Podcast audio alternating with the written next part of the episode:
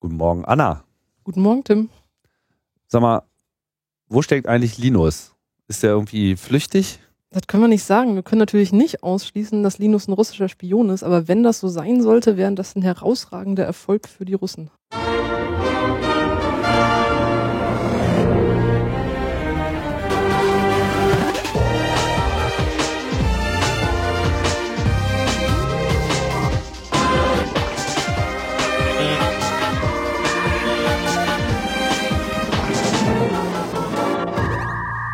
Logbuch Netzpolitik Nummer 184. Und vielleicht sollten wir uns auch mal angewöhnen, hier ein Datum zu sagen. Heute ist der 10. Juni 2016. Und Linus ist nicht da und äh, hat sich rausgeredet mit windigen, mit windigen Argumenten. Nee, Quatsch, alles äh, wie geplant. Und ihr habt schon gehört, äh, heute gibt's dafür einen anderen Gast. Ich begrüße Anna, Anna Biselli. Hallo. Hallo. Anna, du warst ja noch nicht bei uns. Nee, genau. Gut, gut, dass es mal so weit ist, weil du bist ja nun auch eine sehr rege äh, Begleiterin des netzpolitischen Diskurses. Genau, ich arbeite bei Netzpolitik.org und schreibe da unter anderem die Live-Blogs zu dem NSA-Untersuchungsausschuss, wenn André nicht da ist oder verhindert ist oder wir uns das anderweitig aufteilen. Ja. Unter anderem heißt aber, du bist, wie lange bist du jetzt schon dabei? Ich bin jetzt seit ein bisschen mehr als zweieinhalb Jahren dabei. Genau, war da nur so zufällig mehr oder weniger, weil ich dann ein Praktikum machen wollte und bin dann so ein bisschen hängen geblieben und dachte, Mensch, das ist ja eigentlich auch was, was ich mir die nächsten Jahre so vorstellen kann und bin dann so da reingerutscht, sage ich mal so, als eigentlich Informatikerin und irgendwann habe ich gemerkt, dass das mit dem Journalismus und der Informatik sich ja eigentlich auch ganz gut verbinden lässt und habe gemerkt, das ist eigentlich gerade was, was man gut ausbauen kann. Ah. Und dementsprechend dachte ich auch so, gerade so technischere Themen, wo es gerade so um Überwachung geht, um mal so einzuschätzen, was geht eigentlich, was hat es eigentlich für eine Bedeutung, was es so an Technik draußen gibt und was kann man damit machen, ist eigentlich ganz praktisch, wenn man da so ein bisschen von der Technikseite kommt und das auch ein bisschen anders sehen kann als jetzt von der politischen Seite oder nur der gesellschaftlichen Seite.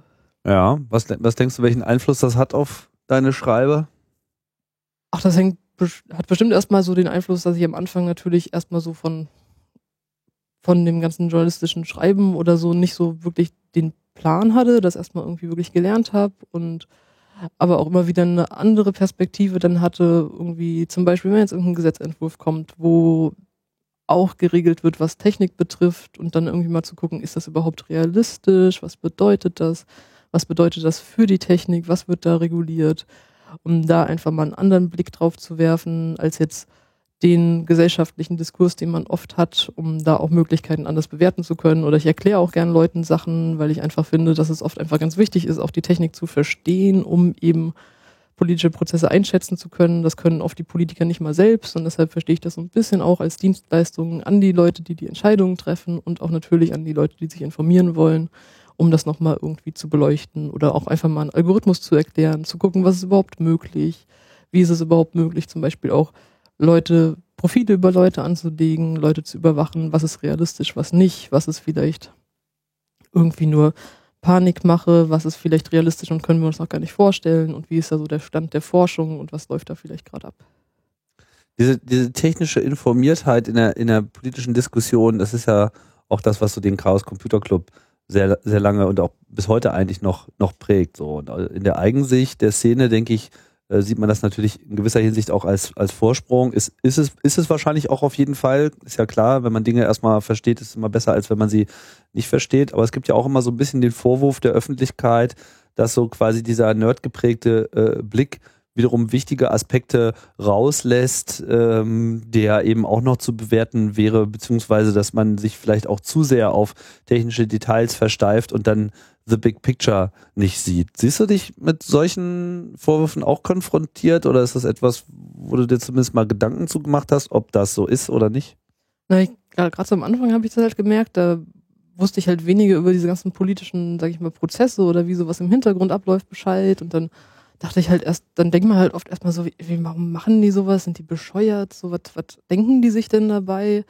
Und dann irgendwann kommt man halt irgendwie so ein bisschen in diese Prozesse rein und sieht halt auch diese ganzen politischen Abläufe, die Abläufe im Hintergrund, wie zum Beispiel Entscheidungen getroffen werden, wie da debattiert wird. Und dann merkt man halt, dass es auch noch ganz andere, sag ich mal, Zwänge gibt, außer jetzt einer technischen Realität, die Leute irgendwie dazu bringen, irgendwie Entscheidungen zu treffen.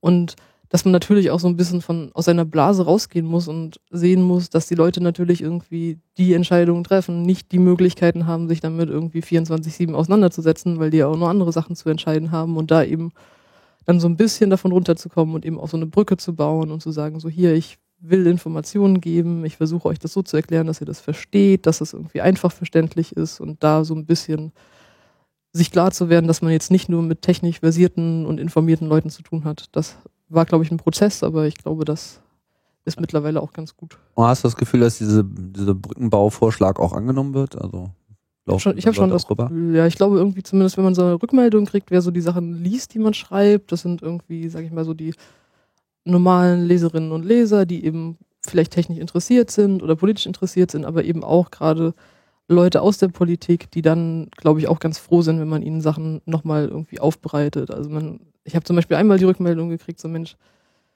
wir müssen hier irgendwie 30.000 Themen am Tag bearbeiten und wir müssen uns irgendwie in der einen Minute müssen wir uns mit Fischerei beschäftigen und in der anderen Minute mit irgendwas mit Technik und dann brauchen wir halt jemanden, der uns die Informationen quasi so verdaubar irgendwie zusammenfasst und irgendwie nochmal darstellt, um dann eben eine Entscheidung treffen zu können. Und wenn das dann immer nur die Leute machen, seien es jetzt irgendwie große Lobbyisten oder seien es irgendwie, sage ich mal, Überwachungsbefürworter, die da Ressourcen für haben, irgendwie Informationen schön zu machen, in Hochglanzpapierchen zu packen und beispielsweise Abgeordneten jetzt irgendwie im Bundestag zu präsentieren, dann kriegen die erstmal nur die Informationen. Und ich glaube, das ist einfach wichtig, eine Gegenseite zu schaffen, weil ich sag mal, wenn man jetzt nicht gerade bei den hoffnungslosen Fällen ankommt, die überhaupt sag ich mal, die Überwachungsfanatiker und Befürworter sind, sondern gerade so bei Leuten, die irgendwo in der Mitte stehen, dann kann man da, glaube ich, noch ein bisschen was erreichen, wenn man den Leuten einfach die Informationen gut aufbereitet. Hast ja gesagt, du bist seit zweieinhalb Jahren dabei. Da hast du im Prinzip noch so eine Zeit mitbekommen, wenn ich das noch so richtig äh, eingeschätzt bekommen, wo Netzpolitik.org äh, zwar schon sehr bekannt war, aber noch nicht, noch nicht so diesen über die Szene hinaus und über so eine also journalistische und netzpolitische äh, Szene hinaus, glaube ich, noch nicht so eine krasse Marke war. Dann kam ja jetzt im letzten Jahr, haben wir ja auch ausführlich äh, gecovert, die ganze Landesfahrradnummer und jetzt steht äh, das kleine Blog im Prinzip so ein bisschen da wie so das äh, Sturmgeschütz der digitalisierungsgeprägten Demokratie. Äh, hat das euer ähm, Verhältnis zur Außenwelt oder das Verhältnis der Außenwelt zu euch irgendwie nennenswert geändert oder ist jetzt eigentlich alles nur wie vorher mit ein paar mehr Spenden und ein paar mehr Klicks? Nee, das hat sich schon geändert. Gerade auch so, es haben sich viele Sachen intern geändert. Wir sind viel größer geworden. Ich sag mal, am Anfang, als ich so angefangen habe, da saß ich mit Mand äh, Markus und Andrea alleine in unserem Büro. Das war irgendwie alles irgendwie klein und flauschig und mittlerweile sind wir irgendwie fast zehn Leute, die jetzt nicht alle mit einer vollen Stelle da arbeiten, aber man merkt einfach, dass es so voller wird und dass wir uns irgendwie anders organisieren und Sachen einfach anders aufteilen müssen. Wir merken aber natürlich auch, dass uns viel mehr Leute lesen, Leute, die jetzt nicht so aus dieser Filterbubble kommen und sowieso schon irgendwie über ganz viel Grundlagenwissen oder Interesse verfügen und dass wir uns dann irgendwie auch darüber bewusst werden mussten, Sachen anders erklären mussten, nochmal irgendwie zugänglicher, sage ich mal, für die Allgemeinbevölkerung machen mussten, für Leute, die jetzt nicht so viel Einstiegswissen haben, um die eben nicht abzuschrecken, weil sie eh schon daran interessiert waren, einfach mhm. auch nochmal so zu reflektieren, für wen machen wir das eigentlich und was für eine Leser haben wir, auf welchem Kenntnisstand sind die. Da hat sich schon einiges verändert, aber ich glaube, das läuft auch gerade noch und wir sind da auch immer wieder froh, wenn Leute uns Rückmeldungen geben, was sie so sich wünschen, was sie vermissen und was sie gerne hätten. Zehn Leute, das ist schon ganz ordentlich. Das kann man schon Redaktion nennen kann man schon Redaktion nennen. Ändert das dann sozusagen, macht das dann die Arbeit äh, einfacher oder ist es jetzt eher komplexer geworden, dadurch, dass, dass, dass ihr euch mit noch mehr Themen und, und noch mehr Inhalten äh, beschäftigt oder sehr viel mehr äh, mit interner Abstimmung zu tun habt? Das kann ja Segen und Fluch äh, zugleich sein. Ich glaube, ist es auch. Also ich hatte irgendwann mal so die Beobachtung, Mensch, wir werden jetzt immer mehr Leute, aber ich habe immer noch das Gefühl, es wird immer mehr Arbeit so und wir schaffen irgendwie viel weniger irgendwie zu covern an Debatten, die stattfinden. Und ich glaube, das liegt auch zum einen daran, dass einfach dieses Thema Netzpolitik viel öfter behandelt wird. Ich habe mir dann irgendwann mal angeschaut, so rein statistisch, was wird so im Bundestag zu netzpolitischen Themen behandelt. Und das wird immer mehr. Das heißt, irgendwie allein die Themen, die relevant für uns sind, werden einfach öfter besprochen und sei, sei es jetzt irgendwie Überwachung, sei es Netzneutralität, sei es Breitbandausbau. Und auf der anderen Seite müssen wir uns natürlich auch abstimmen und das ist natürlich auch ein Wachstumsprozess, bei dem wir mit uns selbst irgendwie erstmal wachsen müssen und gucken, wie machen wir das eigentlich. Mhm. Markus hat mal in irgendeinem Interview gesagt auf die Frage nach Netzpolitik als solche, was denn das ist, dass er eigentlich meint, dass ja, was, was wir heute noch Netzpolitik bezeichnen, heißt eigentlich in Zukunft Politik. Dass, dass es sozusagen eigentlich sich, so interpretiere ich das jetzt mal, löst aus diesen digitalen äh, vernetzten Fangarmen und, und, und sich daraus äh, entwickelnden politischen Szene hin zu den eigentlichen Themen der nächsten Zeit. Wie gehst du mit so einer Sichtweise um? Ja, es gab ja auch mal so ein bisschen unseren Versuch, das zu definieren als Netzpolitik ist das, wie das Internet die Politik beeinflusst und wie die Politik das Internet beeinflusst. Und gerade wenn wir uns überlegen, dass dieses Internet gerade überall ist und überall drin steckt, haben wir eben nicht mehr diese Trennschärfe, dass wir sagen können, das ist jetzt, hat jetzt keinen netzpolitischen Zusammenhang. Wir müssen halt irgendwie gucken, was sind so wirklich die Kernthemen, die wir behandeln wollen und müssen und was sind halt Themen, die am Rande auch damit zu tun haben oder wo das einen Einfluss drauf hat, wo man auch manchmal vielleicht den Einfluss unterschätzt und dann irgendwie erst später sieht, was das für eine Bedeutung haben kann, dass das Internet eben überall ist. Wir können eben dieses Internet nicht mehr da rausnehmen. Wir können zum Beispiel auch aus der Bildungspolitik diese ganze Digitalschiene nicht mehr rausnehmen, wenn wir uns überlegen, es gibt sowas wie Medienkompetenzen, da liegt einiges brach. Also ich glaube, so dieses Internet, das die Gesellschaft durchdringt, heißt eben auch, dass das Internet die Politik mass massiv durchdringt. Mhm. So, jetzt wollten wir heute mal einen Schwerpunkt machen. Wir nennen das ja mal gerne Spezial. Ein Spezial. Wir machen ein Spezial und zwar äh, feiern wir gerade ein schönes Jubiläum, äh, 100 Jahre NSA-Untersuchungsausschuss. Nee, Quatsch, nicht 100 Jahre, aber die 100. Sitzung. Genau, die war letzte Woche am Donnerstag und das war die 100. Sitzung, wobei das vielleicht ein bisschen irreführend ist, wenn man das so hört, weil da wundert man sich vielleicht so, ja, es gab jetzt 100 Sitzungen, aber wieso habt ihr nur so um, um die 50 Protokolle? Habt ihr da die Hälfte irgendwie verschlafen? Die haben wir nicht. Und zwar das wird im Bundestag ein bisschen anders gezählt, nämlich die zählen jeweils die nicht öffentlichen Sitzungen und die öffentlichen Sitzungen einzeln. Das heißt normalerweise so der reguläre Ablauf eines Donnerstages mit dem NSA-Untersuchungsausschuss in den Sitzungswochen ist eben so, dass ein Teil der Sitzung nicht öffentlich ist, das heißt die Öffentlichkeit die auch nicht besuchen darf und ein anderer Teil der Sitzung ist eben öffentlich. Das heißt, Menschen dürfen sich da reinsetzen und dem zuhören, wenn sie sich vorher angemeldet haben. Und dementsprechend können wir schon sagen, es gab so um die 50 Sitzungstage, aber eben nach der Bundestagszählung jetzt die 100. Sitzung.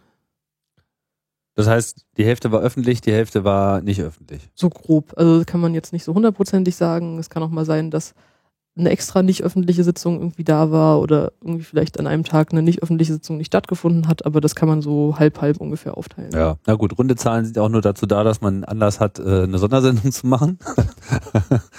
ähm, genau, das wollten wir jetzt mal, mal machen. Ich meine, wir haben hier den äh, Untersuchungsausschuss natürlich auf viele Arten und Weisen äh, gecovert.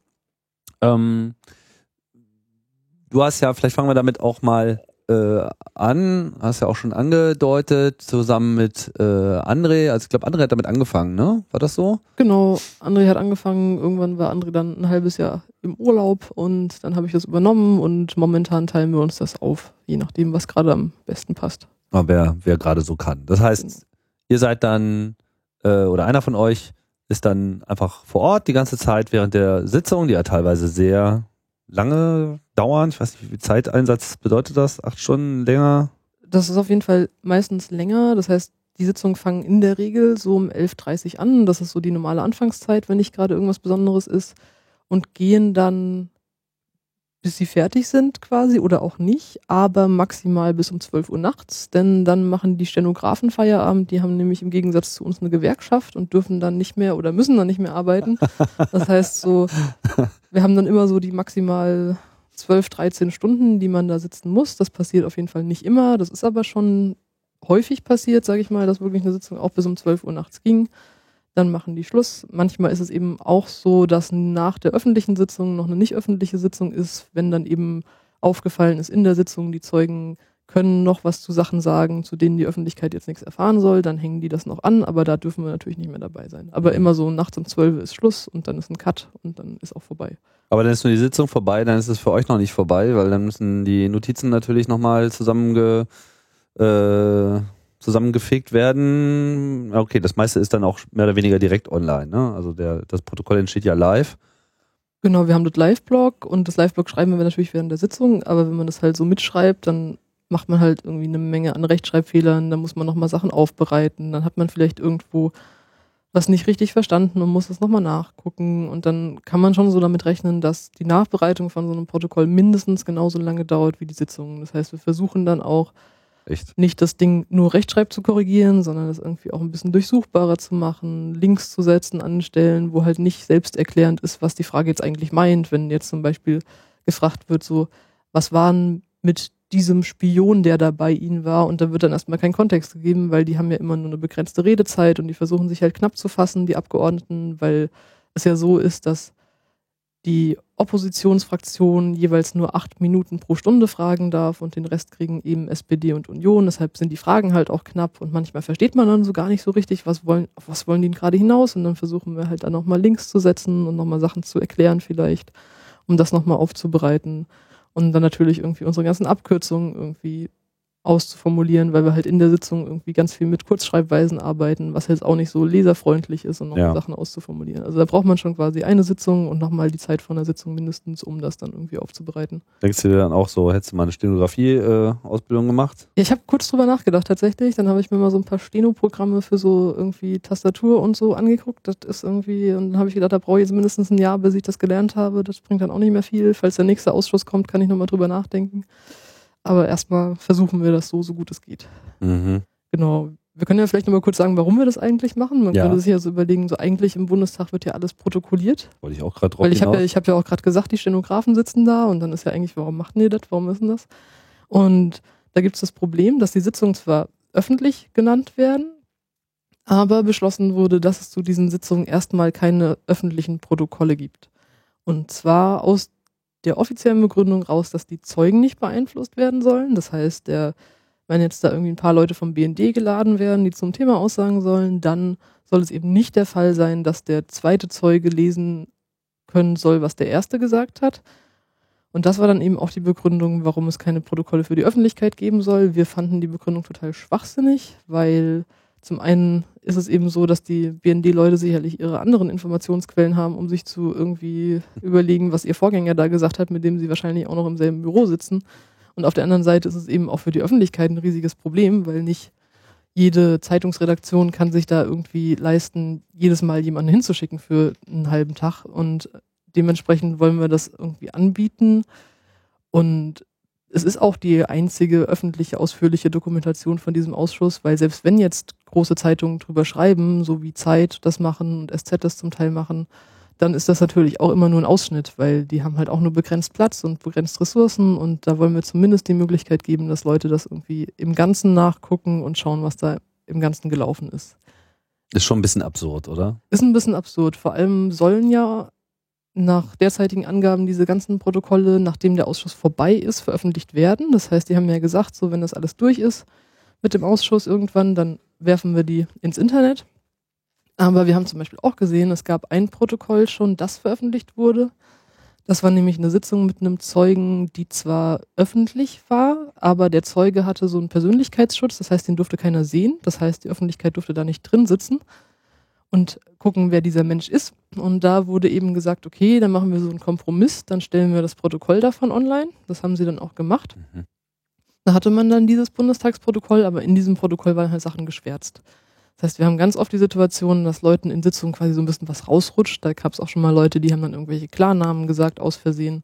Und das sind natürlich Sachen, die wir mitprotokollieren, bei denen wir aber erwarten, dass sie dann in den Protokollen, die am Ende für die Öffentlichkeit vom Bundestag bereitgestellt werden, auch geschwärzt sein werden. Das heißt, ich glaube, auch wenn jetzt später mal diese ganzen Protokolle kommen, so wie sie quasi bei uns stehen, werden sie erstmal nicht kommen.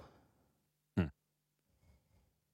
Also das ist dann wirklich eine Situation, äh, ist das eigentlich eine Regelung, die generell für Ausschüsse gilt, äh, also für Untersuchungsausschüsse gilt, oder ist das eine Regelung, die nur für diesen Untersuchungsausschuss gilt? Das war, soweit ich mich erinnere, war das eine Absprache für diesen Ausschuss bin mir nicht hundertprozentig sicher, aber ich glaube, das muss so nicht. Also die können sich dazu entscheiden, Sachen zu veröffentlichen. Es gab ja auch für die ersten paar Sitzungen, wo Sachverständige geladen wurden, gab es ja teilweise sogar Videoaufzeichnungen, die dann irgendwie auch bereitgestellt wurden. Mhm. Ich glaube, das ist mehr oder weniger eine individuelle Entscheidung.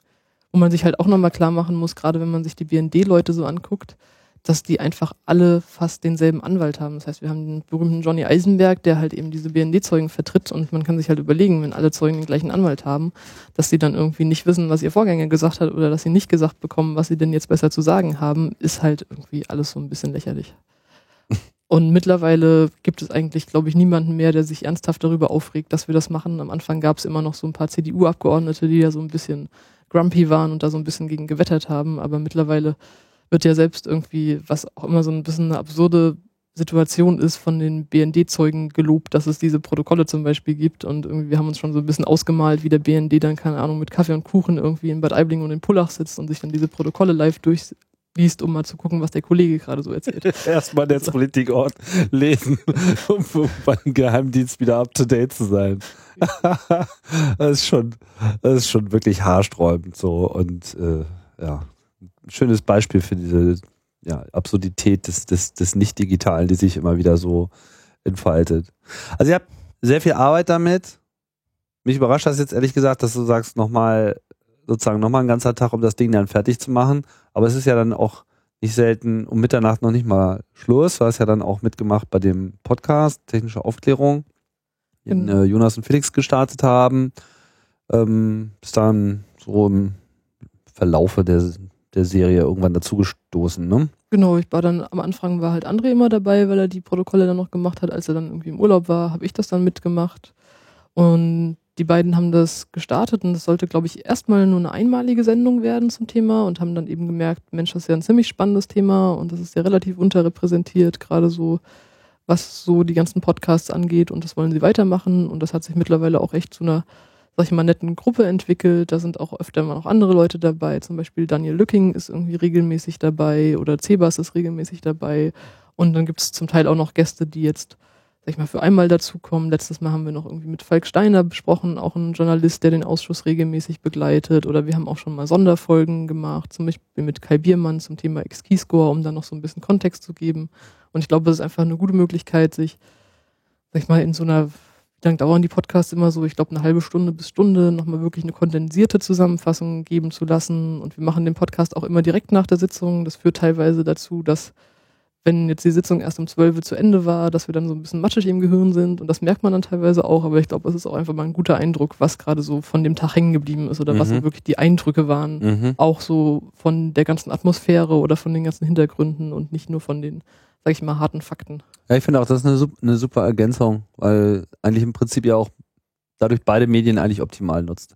Nicht wahr? Also halt so äh, das, das, das Textblock, was einfach akkurat ist, auf den Punkt ist und dann äh, auf der anderen Seite halt der Podcast, der so ein bisschen auch so ein bisschen die Metaspielwiese ist, ne, wo man Eindrücke vermittelt und äh, ja, auch, auch so man ein bisschen die Gefühle sprechen äh, lassen kann.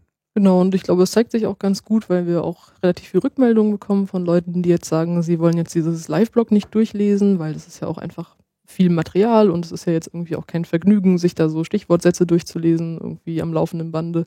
Und die dann eben sagen, das ist so wirklich ihre Hauptinformationsquelle, gerade bei Sitzungen, wo jetzt nicht so die prominenten Zeugen sitzen und nicht die großen, sage ich mal, Online-Medien da nochmal extra drüber berichten.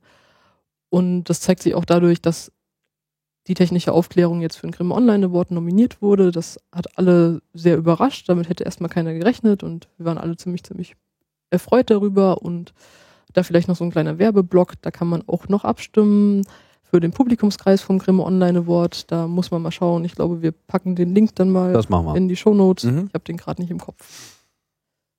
Das machen wir auf jeden Fall. Ja. Du sagtest ja schon so, am Anfang äh, fühlten sich auch einige so ein bisschen unwohl mit dieser äh, Berichterstattung. Wir hatten ja dann auch den Fall von äh, André und seiner Spezialbegleitung, wo er dann äh, diesen Hauspolizisten äh, äh, im Rücken hatte. Auch, äh, da hatten wir, glaube ich, hier mal eine eine Sendung dazu und auch André zu Gast. Mittlerweile hat sich das normalisiert, ja. Also ihr seid jetzt so ein akzeptierter Bestandteil. Ja, also zumindest mit dieser Polizeibegleitung, die jetzt, sag ich mal, in unserem Rücken sitzt, haben wir keine Probleme mehr. Da sitzt immer Polizei auf dieser Tribüne oben. Das heißt, man muss sich das ja so vorstellen, unten im Saal sitzen die Abgeordneten, die Zeugen und die sogenannten Hinterbänkler, die dann zum Beispiel von den Ministerien kommen und aufpassen, dass sie nichts Falsches sagen und nicht zu viel sagen und so weiter und so fort. Und dann oben auf der Besuchertribüne ist halt meistens dann noch die Bundestagspolizei zugegen. Die passt dann irgendwie auf so Sachen auf, wie dass niemand was oben von der Tribüne runterwirft. Manchmal sagen sie einem auch, man soll sich ordentlich hinsetzen, aber zumindest so, dass man sie im Rücken sitzen hat, das, das fangen sie jetzt nicht mehr an. Das versucht gerade keiner mehr. Mhm. Wir haben teilweise noch so ein paar absurde Situationen, gerade also in den letzten Sitzungen, als Leute vom Verfassungsschutz eben ausgesagt haben, gab es dann auch oben auf den Bänken Leute vom Verfassungsschutz, die dann auch teilweise nicht als solche zu erkennen waren und dann irgendwie mit ihrem normalen Besucherschildchen da reingegangen sind und die dann auf Nachfrage, wo sie denn herkämen, irgendwie meinten, naja, sie sind aus einer nachgeordneten Behörde des äh, Innenministeriums. Also da kann man sich dann schon so ein bisschen seine Gedanken zu machen. Äh, das ist vielleicht auch nicht die korrekte Art, sich dann als Besucher hinzusetzen und irgendwie sich zu tarnen, aber naja, so sind sie halt, ne? Ach Gottchen. Ähm, blättern wir doch mal ein bisschen nochmal äh, zurück. Dieser Untersuchungsausschuss läuft ja nun auch schon sehr lange. Ich weiß gar nicht, wann fing das überhaupt an? Der fing im Frühjahr 2014 an. Das heißt, man hatte ja dann im Juni 2013 kamen ja so die ersten Snowden-Geschichten raus und dann hat man irgendwann, nachdem man diese Spähaffäre ja beendet hat, irgendwie durch den Herrn Pofalla und dann irgendwann gemerkt hat, Mensch, ist vielleicht doch noch nicht so ganz vorbei, war dann der Wunsch nach einem Untersuchungsausschuss laut. Das war auch der erste Untersuchungsausschuss in der Wahlperiode. Das muss man sich ja auch nochmal so ein bisschen vor Augen führen, dass man ja dann quasi direkt nach diesen Snowden-Geschichten die Bundestagswahlen hatte.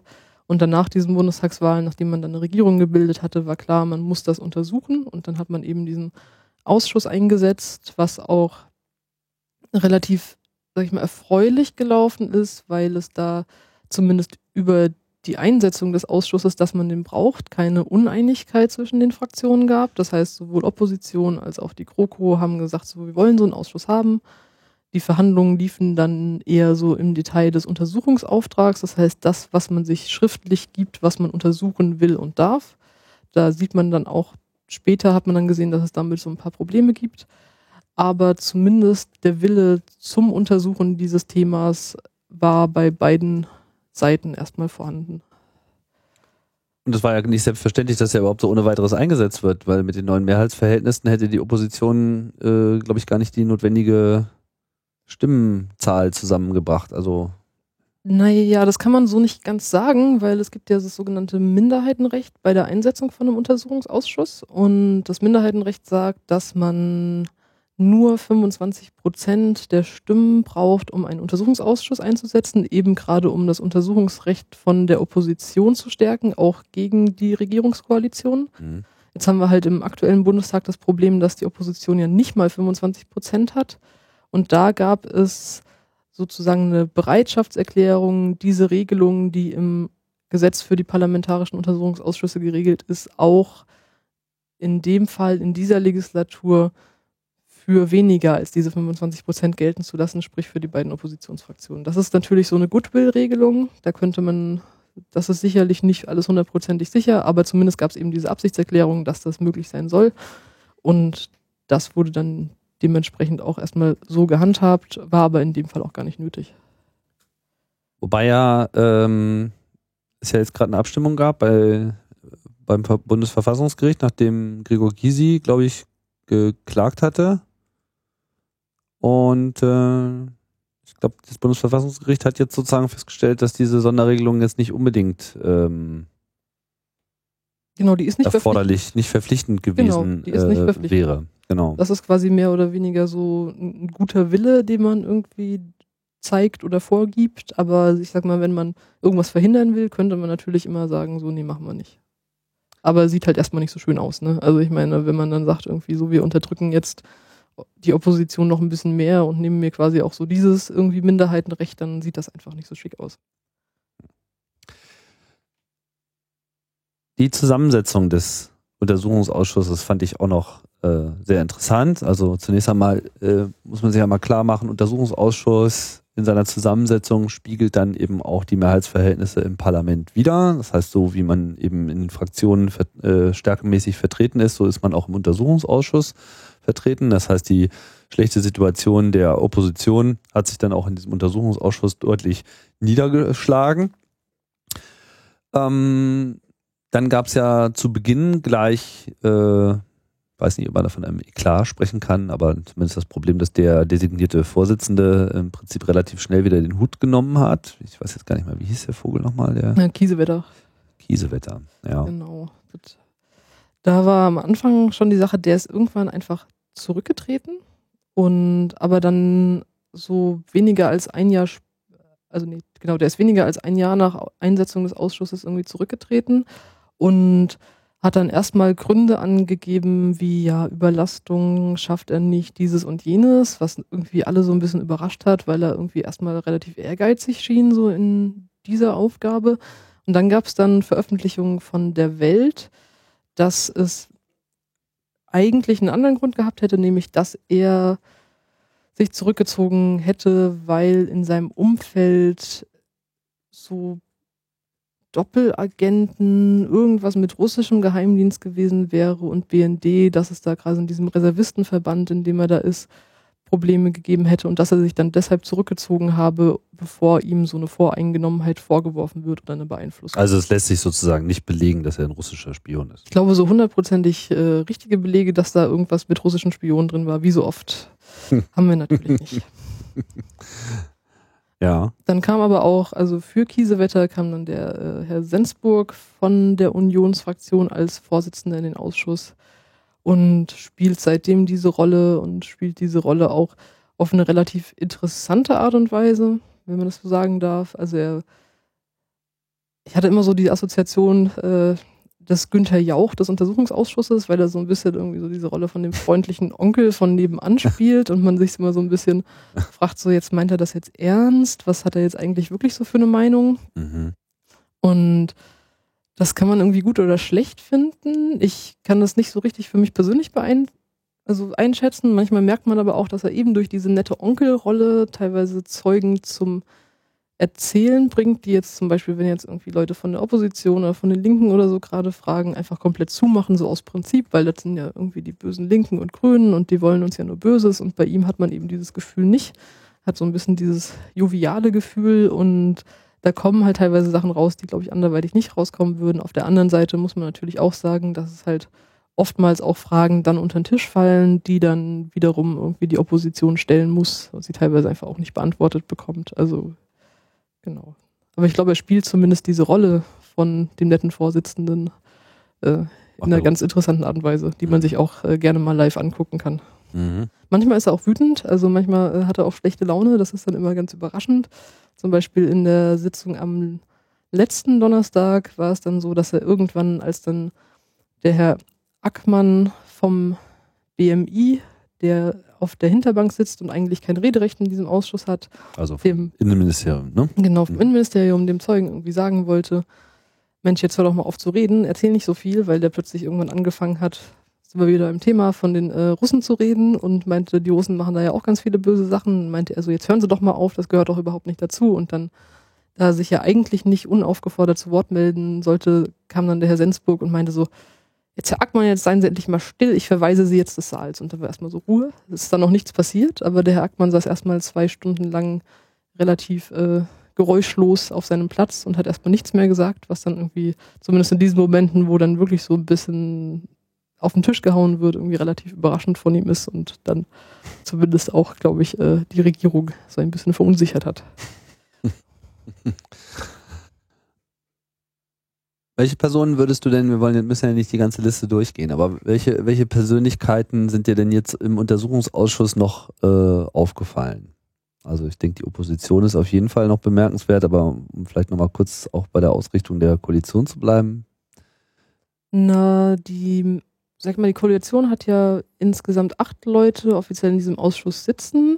Es ist auch nicht so, dass die immer alle da sind. Das heißt, oftmals fehlen einfach relativ viele Leute von denen, weil die sind ja genug. Also die müssen ja nur ihre Fragen durchbringen und das ist ja nicht wenn gerade auch andere Ausschüsse parallel sind. Es ist ja nicht nur so, dass dieser Ausschuss an diesem Tag alleine stattfindet, dann teilen die sich so ein bisschen auf, aber man sieht halt die Leute, die immer wieder da sitzen oder die regelmäßig da sitzen. Das ist zum Beispiel von der SPD gerade der Christian Fliesek, der da sitzt, der,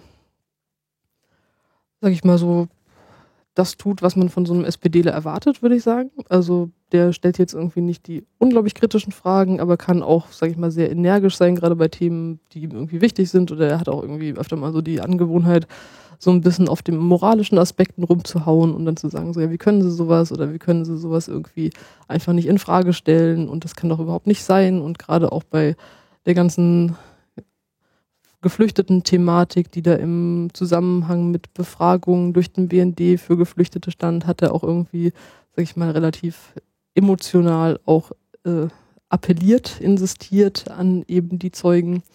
Und auf der Unionsseite muss man sich erstmal sagen, der Sensburg, der Vorsitzende, ist natürlich von der Union, aber seine Fragezeit geht quasi nicht von der Fragezeit der Union ab, die ja ihre 27 Minuten hat, wenn ich mich jetzt irgendwie, also 27 Minuten von einer Stunde, wenn ich mich jetzt nicht falsch erinnere, sondern da sitzen dann noch andere Leute, zum Beispiel viel da ist Nina Waken von der Union, die oftmals vielleicht so ein paar lapidare Fragen stellt, die aber auch, glaube ich, in ihrem Hintergrund, also viel von der Arbeit im Ausschuss machen ja auch die Mitarbeiter der jeweiligen Fraktionen und Abgeordneten, die dann eben sich durch die Akten wühlen und das aufbereiten und auch mal gucken, was man so für Fragen stellen kann, wo dann immer wieder ab und zu interessante Fundstellen aus den Dokumenten eben vorgebracht werden von ihr. Dann haben wir natürlich noch so, sage ich mal, Auftritte wie den Herrn Schipanski, der einfach eine unglaublich amüsante Rolle spielt. Teilweise so, teilweise bringt er einen unglaublich zur Weißglut, weil er oftmals, er fragt eigentlich nie Dinge, die irgendwie substanziell wären, sondern er fragt einfach nur Dinge zur Selbstbestätigung, dass alles so in Ordnung ist, wie es ist. Und dann fragt er zum Beispiel, naja, haben sie das dann gemeldet? Und dann meinte der andere so, ja, habe ich gemacht. Und dann kommt von ihm so die Aussage, naja, dann sehen wir ja, das hat ja alles gut geklappt. Und dann, wir wollen ihnen ja auch nichts vorwerfen und wir wollen sie ja auch unterstützen. Und eigentlich ist er so der klassische Geheimdienstapologet, der dann jedes Mal hingeht und irgendwie versucht, durch seine Suggestivfragen, die einfach teilweise schon peinlich suggestiv sind, irgendwie klarzustellen der Öffentlichkeit, dass alles total super läuft und man da eigentlich dem BND und dem Verfassungsschutz nur ein paar mehr Mittel geben muss und dann klappt das auch. Manchmal hat es auch irgendwie nicht so geklappt, da hat er irgendwie teilweise auch schon Zeugen gefragt, so, naja, glauben Sie denn, dieses Meldesystem bei Ihnen funktioniert. Und wenn dann der Zeuge eben Nein sagt, dann ist das für den Herrn Schipanski ein kleines Problem. Dann weiß er nämlich nicht mehr so richtig weiter und hält dann auch die Klappe. Aber zumindest sorgen seine Fragen, wenn man nicht gerade irgendwie aggressiv dabei wird, äh, teilweise für Erheiterung und für Lachen im Saal.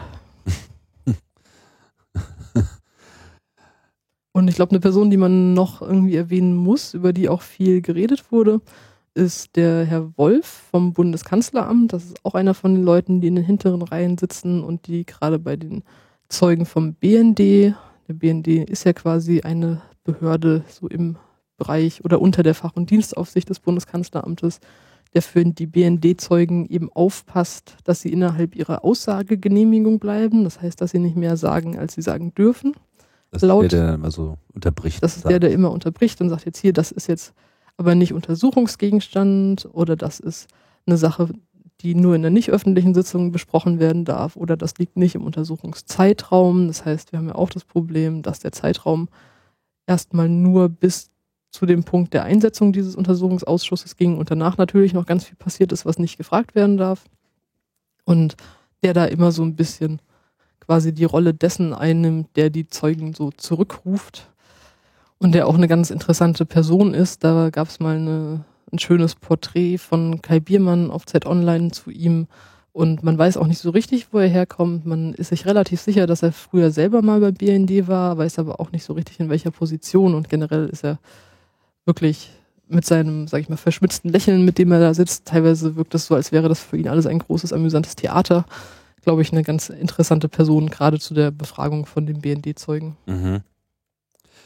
Ähm, du hast ja äh, eingangs den äh, unerwarteten Rücktritt von diesem Roderich Kieselwetter ähm, dem, als Vorsitzenden gesprochen. Achso, ich glaube, wir haben das ein bisschen verkackt. Der war nämlich, äh, Kiesewetter war nämlich Obmann und Binninger war Vorsitzender.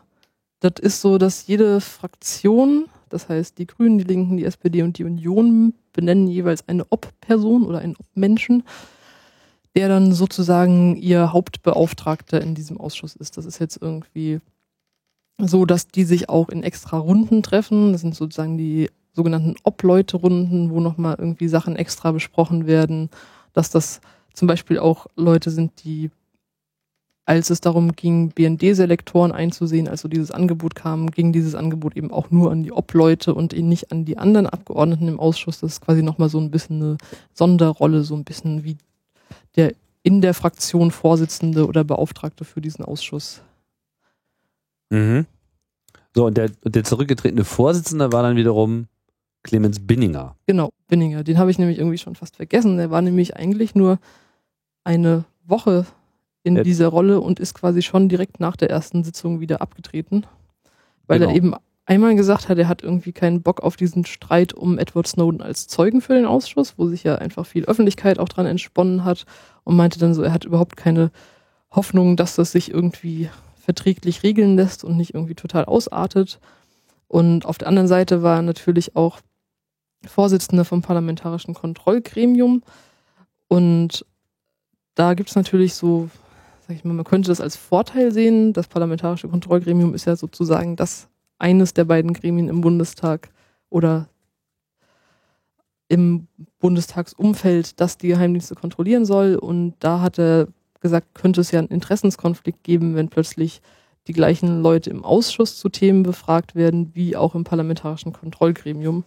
Und da hat man nochmal das Problem, dass alles, was das parlamentarische Kontrollgremium macht, geheim ist. Das heißt, da dringt quasi gar nicht so richtig nach außen. Und da hat man natürlich das Problem, dieses Wissen dann auseinanderzuhalten. Und das Problem hat man auch bei so Abgeordneten wie dem Hans-Christian Ströbele von den Grünen, der für die im Ausschuss sitzt, der schon richtig, richtig lange eben Mitglied in diesem Kontrollgremium ist, der immer wieder sich bremsen muss, weil er eben sein Wissen aus diesem Gremium nicht in diesen Ausschuss reinbringen darf. Der muss sich sozusagen irgendwie seine Persönlichkeit spalten und muss sich sagen, okay, ich darf es jetzt weder fragen aus Versehen, noch wissen, noch irgendwie suggerieren, sonst kriege ich nämlich so ein bisschen Ärger und das, glaube ich, ist natürlich eine problematische Rolle. Dann sollten wir vielleicht nochmal auch auf die Vertreter der Opposition blicken, die ja, in gewisser Hinsicht noch sehr viel mehr Eindruck hinter, äh, hinterlassen. Zumindest in meiner Wahrnehmung. Genau, da haben wir vier Mitglieder. Da haben wir zum einen den Konstantin von Notz, der Obmann für die Grünen im Ausschuss ist.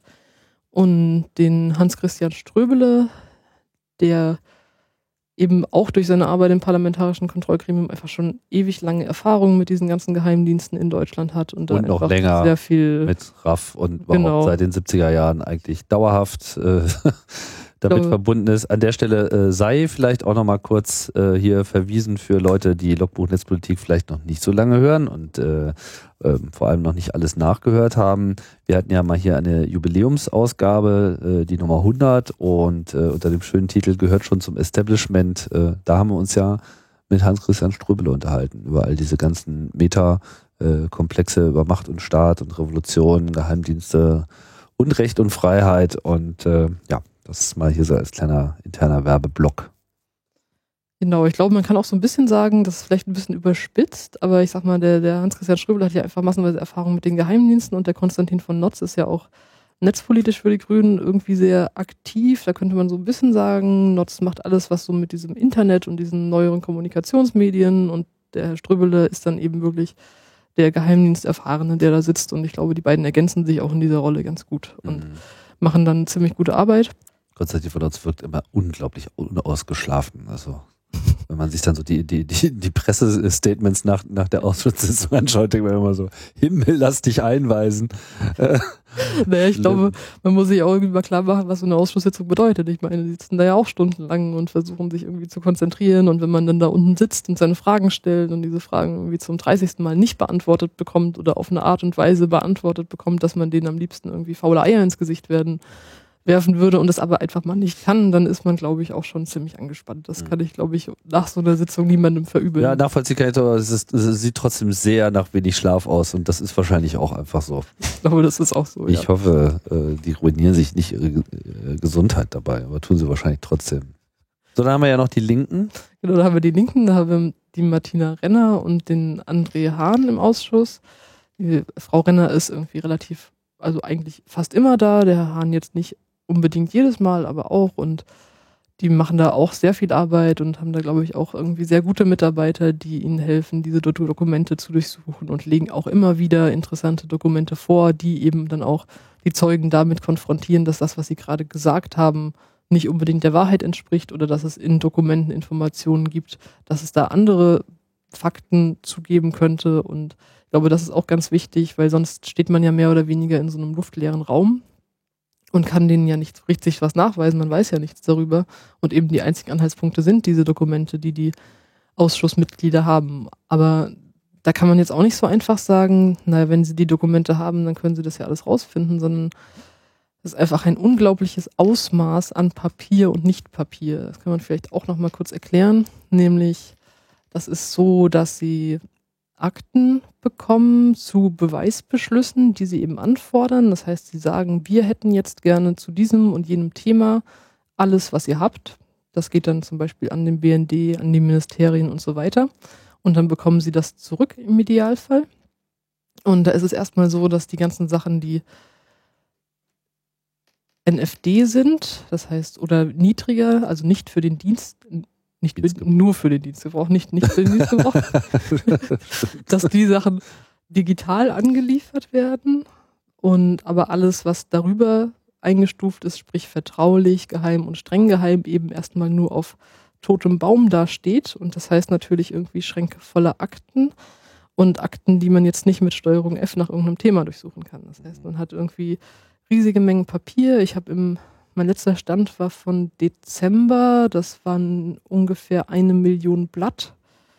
Und da muss man sich erstmal durchwühlen. Das heißt auch, oftmals wurde auch so ein bisschen berichtet von den Abgeordneten, wie sie damit arbeiten. Und da hat man dann auch noch das Problem, dass teilweise Akten vielleicht NFD eingestuft sind, aber Teile davon dann geheim sind. Dann steht dann, anscheinend sieht das dann so aus, dass dann in diesem Dokument steht, dieser Teil ist jetzt rausgenommen, dafür gehst du jetzt bitte in die Geheimschutzstelle des irgendwie des Bundestages oder Bundeskanzleramtes und dann musst du da hinlaufen, musst dir die Stelle merken, dass dir dann da vielleicht sogar, wenn die Sachen wirklich geheim sind, keine Notizen zu machen. Musst dann mit deinem Wissen in deinem Kopf irgendwie das wieder zurücktragen, das in diese Stelle einfügen und das kostet natürlich A Zeit. B hat diese Geheimschutzstelle anscheinend sehr begrenzte Öffnungszeiten, das heißt mehr so öffentliche Bibliotheksmäßig oder noch schlimmer.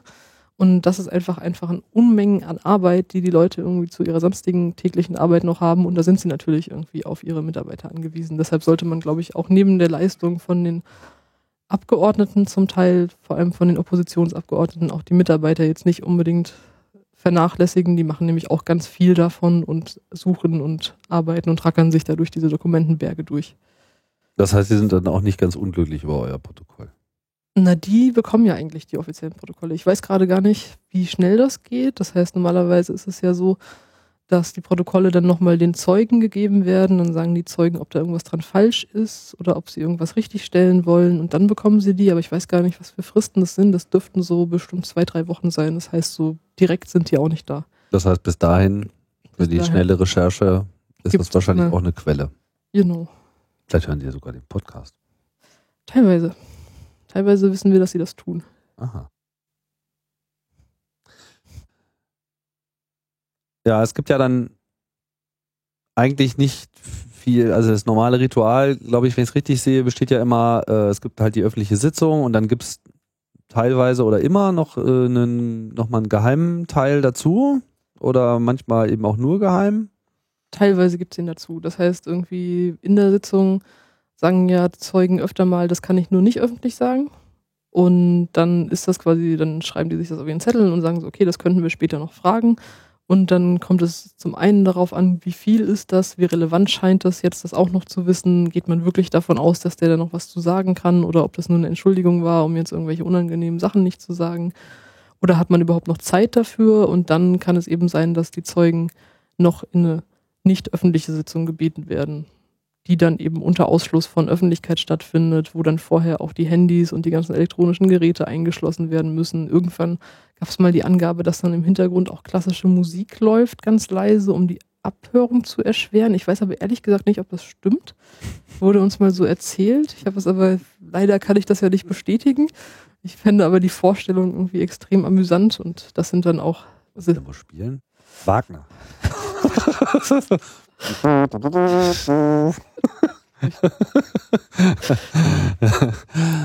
genau, und da läuft das dann alles nur noch mit Stift und Papier und äh. ohne elektronische Geräte. Ja, das bringt uns ein bisschen zu den Erkenntnissen. Also ist ja nun viel gelesen und geschrieben worden und jeder findet gerade wieder irgendetwas raus und so, aber äh, natürlich, gerade auch wenn man es versucht regelmäßig zu beobachten, aber natürlich noch schlimmer bei den Leuten, die es äh, gar nicht so richtig beobachtet bekommen, aus welchen Gründen auch immer.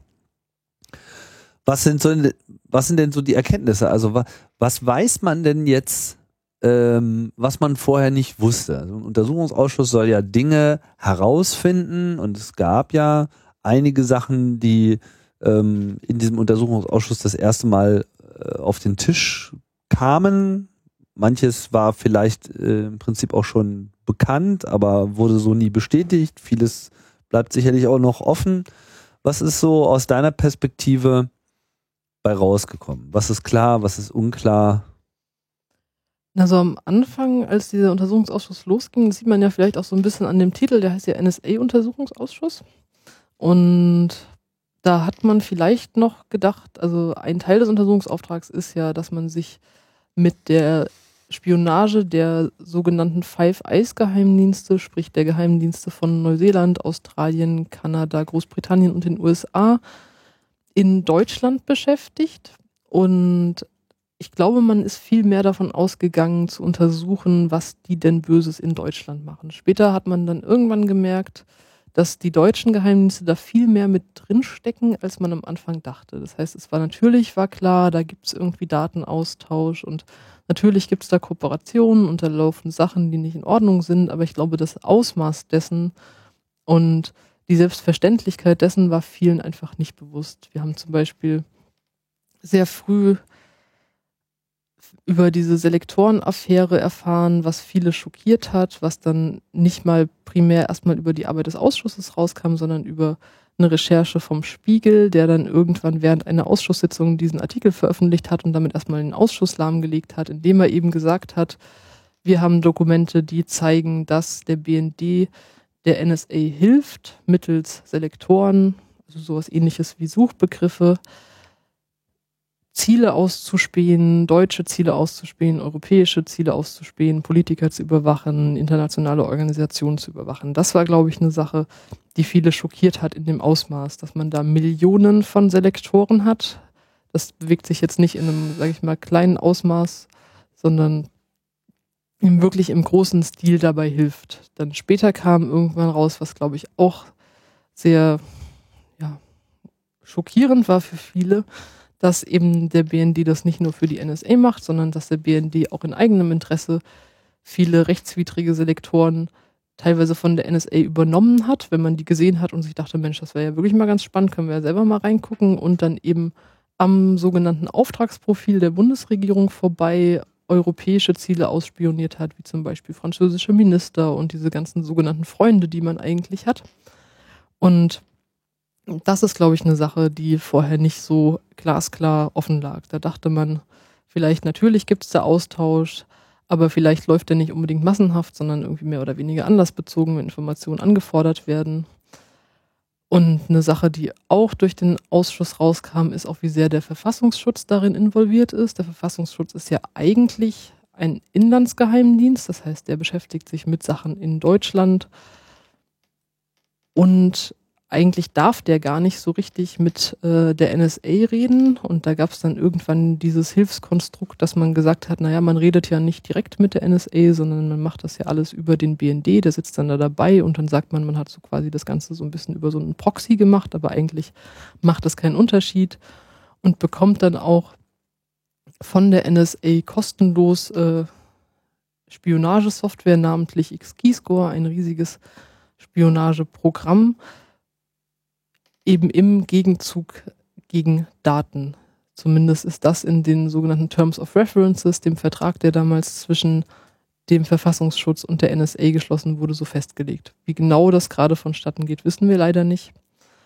Und eine andere Sache, die jetzt mal jenseits von dem, was wir an Fakten über diesen Ausschuss erfahren, irgendwie sehr aufschlussreich und schockierend ist, ist einfach die Art und Weise des Selbstverständnisses von diesen Geheimdienstmitarbeitern, um eben zu sehen, wie da gearbeitet wird und wie sehr da viele Sachen egal sind und wie Leute da einfach sich überhaupt nicht zu fragen scheinen, was für moralische Aspekte ihr Handeln hat, gerade wenn es auch um Datenweiterleitungen im sogenannten Drohnenkrieg geht, wo eben vermutet wird, dass mit Daten, die vom Bundesamt für Verfassungsschutz und anderen weitergegeben wurden an die USA, eben Menschen geortet und dann eben mittels Drohnen getötet wurden, dass da in vielen, an vielen Stellen überhaupt keine, sag ich mal, moralischen Zweifel daran zu bestehen scheinen, sondern man sagt sich, ja, okay, uns hat keiner gesagt, dass man mit diesen Daten Menschen orten kann. Wir gehen weiterhin davon aus, dass das nicht der Fall ist. Uns hat das keiner bewiesen und eben gegen jegliche Faktenlage quasi sich stur auf diese Position zu stellen. Naja, weiß ich offiziell nicht, muss mich nicht interessieren, muss ich mir keine Gedanken zu machen. Und das quasi nicht nur in den Diensten selber, sondern auch in Zeugen, die da zum Beispiel vom Bundesministerium der Verteidigung angehört wurden, vom Auswärtigen Amt und diese ganzen Schichten. Da sind dann die Aussagen, entweder haben wir nicht gewusst, haben wir auch nicht nachgefragt, denn wir hatten ja überhaupt keinen Grund daran zu zweifeln, dass unsere amerikanischen Freunde irgendwas machen, was wir nicht wollen. Oder eben auch einfach, war ich nicht für zuständig. Also dieses war ich nicht für zuständig ist einfach auch der Klassiker. Ein ziemlicher Klassiker, aber ist einfach auch was, was ein so irgendwie das Bedürfnis gibt, mit dem Kopf gegen die Wand zu schlagen, wenn man da irgendwie Menschen hat. Und das Thema ist wirklich, dass da Menschen durch Drohnenangriffe getötet werden, der Amerikaner eventuell eben mit Hilfe von Daten, die von Deutschland geliefert werden. Und dann werden dann halt die Zeugen gefragt, so, naja, aber haben sie davon nicht in der Zeitung gelesen, weil da wurde ja auch viel drüber berichtet, eben über Drohnentote und Prozesse, die es dann eben in dem Zusammenhang gab und sich dann irgendwie auf einen Standpunkt zu stellen, naja, ich war da ja nicht für zuständig, ich habe ja nur zufällig irgendwie in der gleichen Behörde gearbeitet, in einer Abteilung, die sich jetzt vielleicht mit dem völkerrechtlichen Aspekt und irgendwie damit beschäftigt, aber dafür, nee, das war ja nicht meine Aufgabe, das hat mir ja keiner gesagt, da mal kurz drüber nachzudenken und dann irgendwie diese Selbstverständlichkeit und diese Ignoranz ist, glaube ich, auch sehr, sehr beunruhigend, die man da gelernt hat. Hast du das Gefühl, dass, dass diese Mitarbeiter, ich weiß gar nicht, wie ich das jetzt genau sagen soll, aber mehr mh, hm, sich mehr genötigt sehen, äh, in Allianz mit ihrer Behörde zu gehen, als mit der Idee des, des Staates und wie er gedacht ist? Bisschen meine Teilwahrnehmung. Ich glaube, das hängt so stark von den Leuten ab. Ich glaube, es gibt Leute, die wirken so, als wären sie wirklich diese klassische, sag ich mal, das, was man so als Beamtenklischee sieht, die dann einfach wirklich nicht drüber nachdenken und stur ihre Arbeit machen. Auf der anderen Seite gibt es eben auch Leute, die ganz offen gesagt haben, so zu dem Thema möchte ich jetzt lieber nichts sagen. Ich will ja auch in den nächsten Jahren noch für die Bundesrepublik Deutschland arbeiten. Das heißt, da so eine Einschüchterung gewisse Einschüchterung auch und einfach so, ich, ja, ich hab, ich stehe vielleicht nicht gerade irgendwie am Ende meiner Karriere, sondern irgendwie am Anfang meiner Karriere und wenn ich jetzt dazu irgendwas sage, dann geht die vielleicht nicht so gut weiter. Und da ist einfach viel auch was an Vertuschung passiert, wo man sich halt auch fragen muss, wer deckt jetzt eigentlich wen? Und da wurde auch oftmals irgendwie so, das hatte man so das Gefühl, gerade wenn zwischen verschiedenen Zeugen über Verantwortlichkeiten für ein Thema geredet wurde, zum Beispiel über diese Lektorenaffäre, dass da so ein bisschen die Verantwortung vom einen zum anderen geschoben wurde und der eine dann eben sagt, naja, das hat aber der dann gemacht, aber und dann war der für zuständig und ich habe das ja dann gemeldet und dann war das ja quasi für mich erledigt, dass da einfach so dieses so lange verschoben wird und niemand kann es wirklich beweisen, weil auch zufällig dann Sachen gelöscht wurden und Dokumentationen gelöscht wurde und dann Dokumente nicht mehr da sind, dass dann eben so lange der ja, der schwarze Peter rumgeschoben wird, bis man nicht mehr weiß, wo er am Ende landen soll.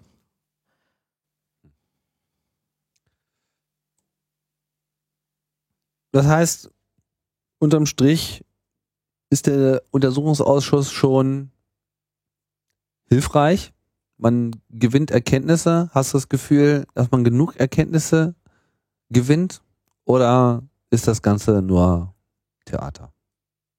Na, genug Erkenntnisse haben wir natürlich nie. Also wir müssen uns halt auch klar machen, eine Menge von den Sachen, die ans Licht gekommen sind, sind erstmal auch nur mit Hilfe von Medienberichten ans Licht gekommen. Das heißt nicht mal durch den Ausschuss selbst. Der hatte ja teilweise, dem wurden ja auch Unterlagen vorenthalten. Auf der anderen Seite gibt es eben auch diverse Abgeordnete, gerade in der Unionsfraktion, die halt auch nicht so viel Interesse an Aufklärungen haben, aber halt leider die größte Redezeit haben. Und natürlich hat man nie genug Informationen oder Aufklärung durch diesen Ausschuss. Nichtsdestotrotz ist natürlich dieser Ausschuss auch relativ einzigartig. Das heißt, irgendwie so eine Aufarbeitung wie eben in Deutschland gab es jetzt in keinem anderen Land, das es gibt, obwohl natürlich auch noch viele andere Länder von dieser ganzen NSA-Affäre sozusagen betroffen waren. Das heißt, es ist, glaube ich, gut, dass es diesen Ausschuss gibt, eben weil sich dann auch damit parlamentarisch beschäftigt wird und weil auch dieses Thema einfach sehr, sehr lange immer wieder in der Berichterstattung oder in der Öffentlichkeit landet, wo natürlich auch die Aufmerksamkeit ein bisschen abnimmt, aber nichtsdestotrotz ist das einfach eine wesentlich ausführlichere Beschäftigung, als man sie sonst hat. Aber man muss auch die Grenzen von diesem Ausschuss sehen. Das heißt, es gibt einfach Dinge, die dieser Ausschuss nicht untersuchen können wird. Und gerade wenn es darum geht, was die Geheimdienste der Five Eyes machen, da hat man einfach keine Handhabe, weil einfach man nicht die Möglichkeit hat, zum Beispiel Leute von britischen Geheimdiensten oder von US-Geheimdiensten vorzuladen. Dieses Recht hat man einfach nicht. Man kann zu den BND-Lern gehen und sagen, ihr müsst uns jetzt diese und jene Person schicken. Dann müssen die das machen. Dann kann die Person vielleicht irgendwie ganz oft sagen, sie kann sich an nichts erinnern, aber zumindest muss sie da auftreten. Aber man hat eben diese Handhabe außerhalb von Deutschland hat man eben nicht. Und da gibt es eben auch noch ganz viele Sachen, die im Verborgenen liegen und die man mit diesem Ausschuss nicht aufklären kann, weil man einfach auch nicht die rechtlichen Mittel dazu hat. Denkst du denn, dass so dieses Konzept Untersuchungsausschuss an sich ähm, das richtige Mittel wäre, wenn man ihn nur ein wenig ähm, reformiert? Oder bedürfte es, was bedürfte es sozusagen noch oder alternativ dazu oder zusätzlich? Auch so was so die Rolle der Medien betrifft, die du im Prinzip gerade schon eher positiv bewertet hast, wenn ich das richtig äh, sehe. Meine Spiegel gehört sicherlich zu den ähm, Magazinen, die relativ früh äh, auf das Thema eingestiegen sind. Andere Zeitungen haben sich teilweise auch hervorgetan. So in der Summe, was würdest du meinen, wie ist die Beobachtung, die Erkenntnisgewinn und die auf dem Untersuchungsausschuss liegende Schlussfolgerung am Ende, wie hat das funktioniert? Ich glaube, das ist eigentlich relativ positiv. Also es haben viele Zeitungen oder viele Medien, sage ich mal, immer wieder berichtet. Irgendwie gerade Zeit und Zeit Online haben da immer wieder viel zu gemacht und Kai Biermann war immer wieder im Ausschuss. Mhm. Deutschlandfunk hat viel dazu gemacht. Und es war einfach immer, immer wieder Thema. Natürlich, gerade wenn jetzt irgendwie über lange Strecken Zeugen kommen, die jetzt nicht prominent sind und eben auch nicht öffentlich bekannt sind, die vielleicht aber an der Ebene arbeiten, wo wirklich was passiert, sprich nicht nur diese Art politischen Zeugen sind, die am Ende für alles sich irgendwie verantwortlich zeichnen müssen oder überall ihre Unterschrift drunter setzen, sondern auch mal die Techniker vom BND oder vom Bundesamt für Verfassungsschutz, die interessieren vielleicht diese großen Medien nicht. Und da gibt es natürlich auch im Gegensatz zu, sage ich mal, dem, was wir bei Netzpolitik auch machen, einfach wesentlich mehr Redaktionszwänge, wenn dann eben gesagt wird, darüber berichten wir nicht und dafür haben wir jetzt keine Ressourcen, weil wir jetzt lieber irgendwie jemanden zu einem Thema schicken, das jetzt vielleicht öffentlichkeitswirksamer ist oder wo sich irgendwie vielleicht mehr Leute für interessieren und nicht nur so dieser harte Kern, dann geht das natürlich unter. Dann ist das nicht schön und deshalb versuchen wir das halt auch im Nachhinein zu dokumentieren. Aber wir müssen uns halt auch klar machen, dass dieser Ausschuss sich am Ende daran messen lassen muss, was für Konsequenzen aus diesem Ausschuss gezogen werden. Das heißt, was für Konsequenzen für den weiteren Verlauf von Geheimdienstgesetzgebung und Geheimdienstkontrolle in Deutschland passiert, wie eben daraus wirklich konkrete Konsequenzen für den BND, für das Bundesamt für Verfassungsschutz und andere erwachsen. Und das sieht eben momentan nicht so besonders gut aus. Also man hat zum einen natürlich die persönlichen Verantwortlichkeiten von Leuten, die da arbeiten und Fehler begangen haben, wo auch klar ist, dass da wirklich auch von Personen als Einzelperson ohne Zweifel Fehler gemacht wurden. Und da gab es schon früh die Aussage von der BND-Spitze, dass es keine dienstrechtlichen Konsequenzen geben wird für irgendwas, was Leute da im Ausschuss erzählen. Das ist natürlich ein Problem, weil Leute jetzt erstmal ja einfach komplett ohne Konsequenzen dahin gehen. Vielleicht werden sie dann auch in ihre Abteilung versetzt. Wir haben irgendwann gab es Berichte, dass drei Menschen im BND eben ihren Posten wechseln, aber das ist dann natürlich auch nur eine, sag ich mal, mehr oder weniger symbolische Geschichte. Aber was wir eigentlich bräuchten, wären wirklich eine Einschränkung dieser Geheimdienstbefugnisse, nach dem, was wir da gesehen haben, was da passiert und wie unkontrolliert das passiert und eine bessere Kontrolle dieser ganzen Zusammenarbeiten auch mit Geheimdiensten von anderen Ländern. Aber da sieht es halt gerade nicht so gut aus. Mhm. Wollte ich eigentlich hinten anstellen, aber vielleicht äh, an dieser Stelle schon mal äh, ganz interessant.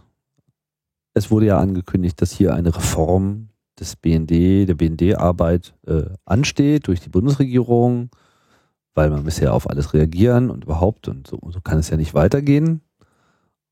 Jetzt zeichnet sich aber so ein bisschen ab, naja, anstatt dass man sagt, ach, wie, die haben jetzt was Illegales gemacht, jetzt, jetzt, jetzt müssen wir hierfür mal äh, die Befugnisse äh, so klar ziehen, dass das nicht mehr passiert. Macht es eher so ein bisschen gerade den Eindruck, als ob die Initiative jetzt so ein bisschen so läuft, wie man das zuletzt auch in England beobachtet hat, in Großbritannien, nach dem Motto, ach, die haben was Illegales gemacht, dann müssen wir das Gesetz jetzt mal so erweitern, dass das gar nicht mehr illegal ist. Das heißt, wir erleben jetzt eigentlich das, was, glaube ich, auch nicht neu ist, also was auch schon nach früheren Geheimdienstuntersuchungsausschüssen äh, und nach großen Skandalen äh, passiert ist, dass am Ende eigentlich die Geheimdienste mit mehr Geld dastehen und auch mit mehr Befugnissen oder weniger Einschränkungen zumindest. Genau, die Befürchtung hatten wir schon länger. Das heißt, äh, so der erste Punkt, an dem so diese Befürchtungen richtig aufkamen, war, als die sogenannte Weltraumtheorie ans Licht kam. Das heißt, die kann man vielleicht auch noch mal ganz kurz erklären, weil ich finde, das ist eine der Perlen dieses Untersuchungsausschusses, die zutage kamen. Da hatte man irgendwann das Problem, dass man in Bad Aibling mittels also Satellitenkommunikation abgefangen hat und in ganz, ganz großem Stil ausgewertet und an die NSA weitergeleitet hat. Und das kann man laut dem Gesetz schon machen, dann muss man das aber genau dokumentieren. Das heißt, da muss immer genau nachvollziehbar sein, für welche Strecke, die ich jetzt abgefangen habe, an wen gebe ich die weiter, was wird damit gemacht und so weiter und so fort. Und anscheinend, um so ein bisschen so einer öffentlichen Diskussion aus dem Weg zu gehen und sich irgendwie für seine Dokumentation oder eben auch Nicht-Dokumentation oder unzureichende Dokumentation und Kontrolle des Ganzen irgendwie zu rechtfertigen, hat der BND sich dann mit dem Segen des Kanzleramtes die sogenannte Weltraumtheorie ausgedacht. Der hat nämlich gesagt, das, was wir in Bad Aibling machen, nämlich irgendwelche Satelliten abhören, das passiert nicht in Deutschland, weil die Satelliten, die sind ja nicht in Deutschland, die sind ja im Weltraum und deshalb gelten da keine deutschen Gesetze. Und das war so eine Theorie, wo man dann dachte so, das kann doch nicht sein. Da muss sich doch jeder vernünftige Mensch irgendwie an den Kopf fassen und da muss man doch jetzt irgendwie gesetzlich regeln, dass das eben nicht geht und dass man sich nicht so einen hanebüchenen Mist ausdenken kann. Und da wurden dann schon von einigen Seiten aus der GroKo klar, dass eigentlich diese Praxis nicht abgeschafft werden soll, sondern dass man die einfach auf äh, rechtliche Beine stellen soll, das sprich eben sie zu legalisieren. Und das haben wir jetzt bei ganz vielen anderen Sachen eben durch den ersten Entwurf oder nicht den ersten Entwurf, sondern durch einen Entwurf zur BND-Reform aus der Großen Koalition, den wir letzte Woche veröffentlicht haben, gesehen, dass das nicht nur dafür gilt, sondern dass in vielen Teilen eben das, was der BND gerade so an Überwachung macht, gerade in der sogenannten Auslands-Auslandsüberwachung, sprich von Kommunikation vom Ausland in ein anderes Ausland, eben massive Erfugnisbeweiterungen passieren und irgendwie vieles von dem, was sie heute tun, plötzlich vollkommen legalisiert wird und auch einfach noch viel mehr Befugnisse gegeben werden und diese ganzen schwammigen Begriffe, mit denen man jetzt schon ein Problem hat, einfach noch schwammiger werden und man so einen Generalzugriff nun bekommt, den wollte man eigentlich schon 2008 haben. Da hat man den noch nicht gekriegt, mittlerweile ist es dann soweit. Das heißt zum Beispiel, dass es irgendwie eine Obergrenze von Übertragungskapazität, die abgehört werden darf an bestimmten Knoten, dass die noch diskutiert wird.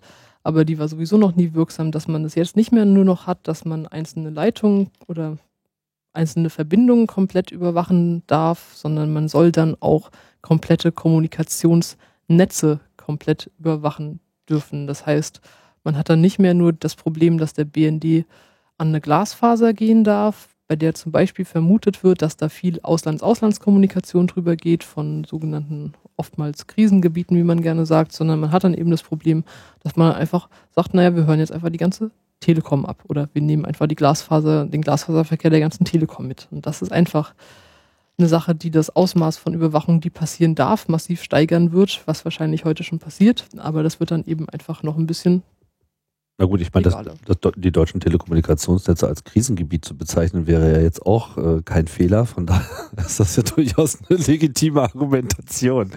Ja, aber eigentlich, eigentlich will man ja immer, ne, man sagt ja immer, wenn wir das abhören, in Deutschland, zum Beispiel in Frankfurt an Internetknoten, dann interessieren uns ja eigentlich die ganzen innerdeutschen Kommunikationen, die interessieren uns ja nicht und wir, wir wollen ja an Leitungen gehen, wo wir jetzt zum Beispiel wissen, da läuft vielleicht Kommunikation von, weiß ich nicht, Afghanistan nach Pakistan oder von irgendwie einem europäischen Land in ein Krisengebiet rein. Und da wollen wir eben mal gucken, was da drauf ist. Aber dass man dann eben automatisch erstmal sowieso noch ganz viel Kommunikation mitbekommt, auf die das eben nicht zutrifft, das wird dann immer irgendwie geflissentlich ignoriert.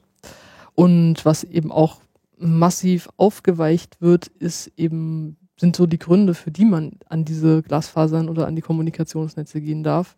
Man sagt jetzt neben eben sowas wie, naja, wir wollen das jetzt nicht nur zur Abwehr von Terror, was man ja öffentlich immer so gerne sagt, um die bösen Terroristen abzuwehren, sondern wir dürfen jetzt irgendwie deutsche Provider abhören, um die Handlungsfähigkeit der Bundesrepublik Deutschland zu wahren. Und was man irgendwie unter diesem Begriff irgendwie fassen kann, kann man sich ungefähr vorstellen, nämlich wahrscheinlich im Endeffekt so ziemlich alles. Oder wir wollen sonstige Erkenntnisse von außen- und sicherheitspolitischer Bedeutung gewinnen. Und das ist einfach da merkt man einfach, da sollten die Alarmglocken losgehen und sagen, dass irgendwie sonstige Erkenntnisse von irgendeiner außen- und sicherheitspolitischen Bedeutung auch so ziemlich alles sein können. Mhm.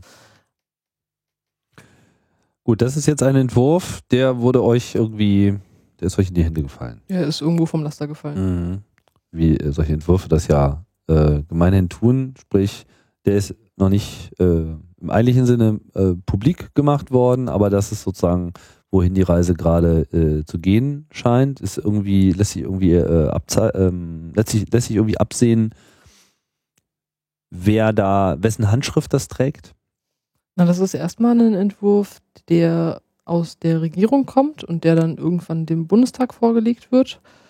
Und da hat man sicherlich erstmal ganz viel Handschrift von Union und SPD auch drin, wobei wir erstmal, glaube ich, davon ausgehen, dass das irgendwie ja sehr, sehr viel Unionshandschrift trägt. Aber wer genau da jetzt so seine Hände drin hat und wer nicht, kann man natürlich erstmal nicht so richtig sagen. Da gibt es auch noch einige strittige Punkte drin.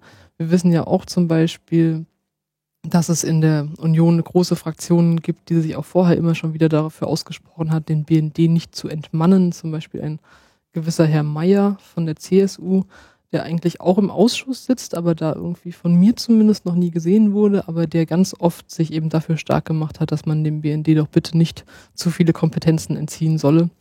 Jetzt sieht es eben danach aus, als würde der BND einfach noch mehr Kompetenzen kriegen und da sieht man eben dann schon so ein bisschen, dass da bestimmt einige Personen am Werk waren.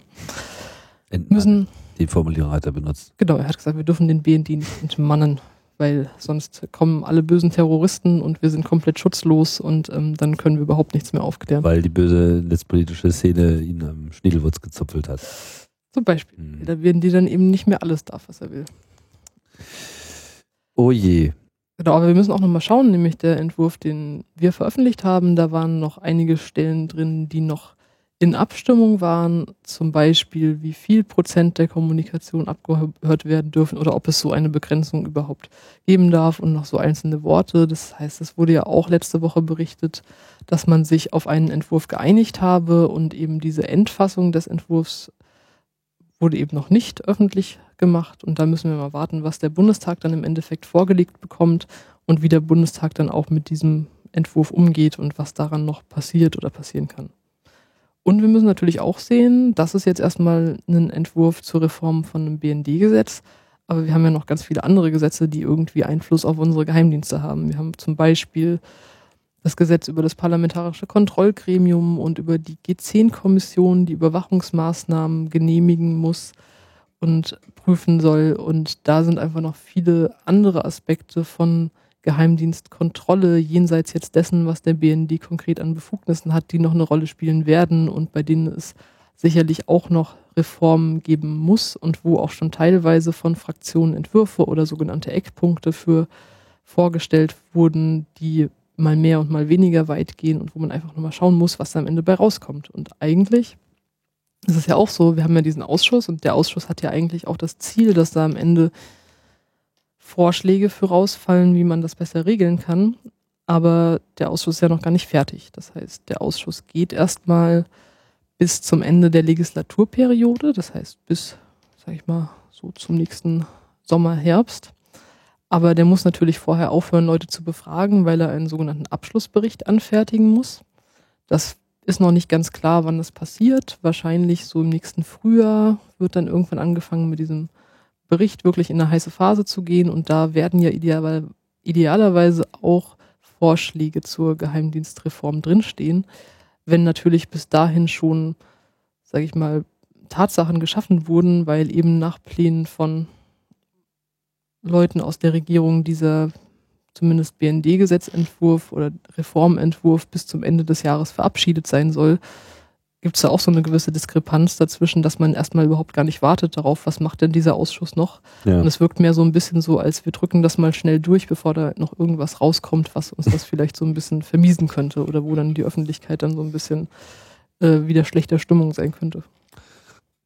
Ja, dann kann man ja auch dafür sorgen, dass sozusagen zur nächsten Bundestagswahl im Prinzip alles auch legal ist, was äh, der Geheimdienst ne, äh, so macht, ist da wirklich sehr praktisch. Dann hat man quasi keine Skandale mehr. Da ja. man die quasi nachhaltig. Genau, äh, weil ist ja jetzt alles erlaubt. Ist ja alles erlaubt.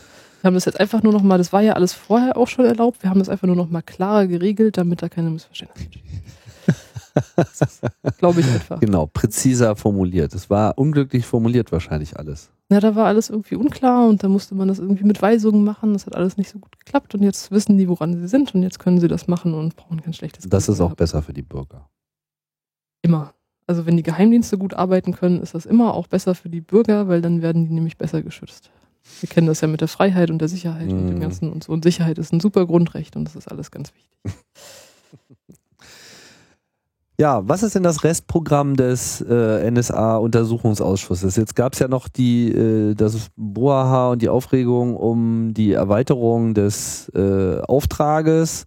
Da hat ja die Opposition gedroht, dass wenn äh, das nicht getan wird, dann würden sie halt einen neuen Untersuchungsausschuss äh, einklagen wollen, was auf Basis der äh, rechtlichen Situation wohl nicht hätte abgelehnt werden können. Und das hat wohl als Drohung ordentlich gezogen. Und jetzt gab es diese Erweiterung des Auftrages. Genau, das, diese Drohung muss man so ein bisschen sagen, eigentlich will das niemand, noch einen Untersuchungsausschuss. Wir haben irgendwie in dieser Legislaturperiode jetzt schon fünf. Und das ist irgendwie so viel wie seit den 60ern nicht mehr. Also das Wirklich ist einfach. Fünf Stück, was wir haben den neuen wir haben den NSU. Wir haben den NSU, wir haben einen zu Edati, wir haben den NSA-Ausschuss, dann gibt es einen zu den sogenannten Cum-Ex-Geschäften, das ist irgendwas mit Finanzen und jetzt gibt es noch einen zu diesem Dieselgate. Das heißt, irgendwie, ah. da gab es einfach eine ganze Menge.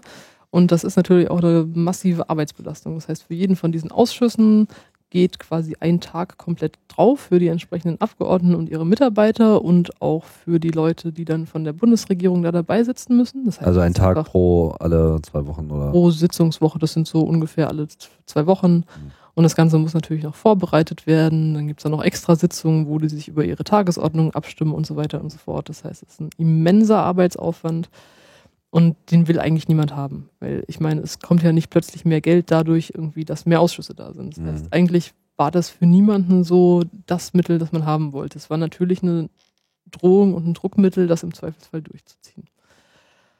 Und diese Erweiterung vom Untersuchungsauftrag, da muss man sich überlegen, wo die herkommt, warum man die eigentlich haben wollte. Und zwar kamen die daher, dass man natürlich am Anfang vieles noch nicht wusste. Und natürlich, wenn man Dinge nicht weiß, kann man ja auch nicht sagen, dass man die untersuchen will.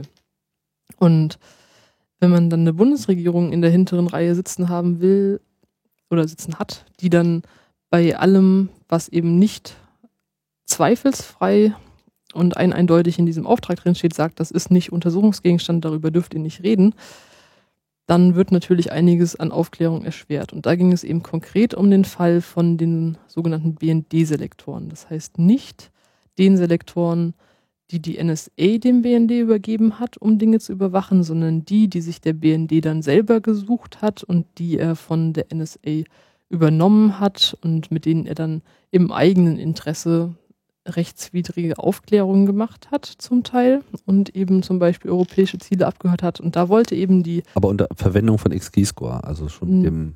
Oder so generell auf generell, ihren eigenen. Äh, komplett irgendwie auf ihren eigenen Systemen, okay. wie auch immer.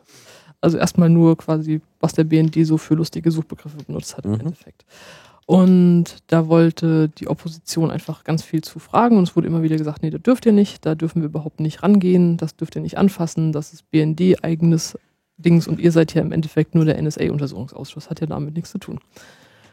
Das war irgendwann Ende letzten Jahres schon klar, dass man da irgendwie noch ein riesiges Thema hat, wo man gerade nicht rankommt und dann wurde dann, glaube ich, im Februar von der Opposition so dieser Antrag gestellt, eben diesen Untersuchungsauftrag zu erweitern. Und da gab es eine massive Blockadehaltung von der Großen Koalition, die sagte, nee, das wollen wir eigentlich nicht und dann erstmal versucht hat, das Ganze zu verhindern. Und zwar erstmal auf bürokratischem Weg. Das heißt, man hat die Sache in diversen Sitzungen vom Geschäftsordnungsausschuss des Bundestages diskutiert. Das heißt, man hat erstmal irgendwie ewig lange drüber diskutiert, wie und wann und wo und wer überhaupt jetzt darüber diskutieren soll und wie man sich darauf einigen sollte. Diese ganzen Sitzungen vom Geschäftsordnungsausschuss waren nicht öffentlich. Das heißt, wir wissen nicht genau, was da passiert ist und was da besprochen wurde. Es gab dann wirklich nur die Befürchtung, dass das so lange rausgezögert wird, bis es überhaupt keinen Sinn mehr ergibt, das überhaupt zu behandeln, weil man eh keine Zeit mehr dafür hat. Das war mhm. so die Befürchtung, die alle eigentlich hatten. Dann kam es irgendwann dazu, dass ähm, der Herr Altmaier und der Herr Fritsche, das heißt der Chef vom Bundeskanzleramt und der ähm, Beauftragte für die Nachrichtendienste, in diesem Ausschuss kamen und da erzählt haben, wenn ihr jetzt diesen Untersuchungsauftrag erweitert, dann ist das eine Gefahr für die innere Sicherheit Deutschlands. Und das Ganze ist aus zwei Aspekten richtig, richtig fragwürdig, nämlich aus dem einen Aspekt, dass plötzlich die Regierung ins Parlament kommt und dem Parlament erzählt, was es denn zu tun hat. Weil eigentlich haben wir ja sowas wie Gewaltenteilung und das auch aus gutem Grund. Und da so eine Beeinflussung vorzunehmen, ist erstmal nicht so ganz die feine Art und auch überhaupt nicht üblich.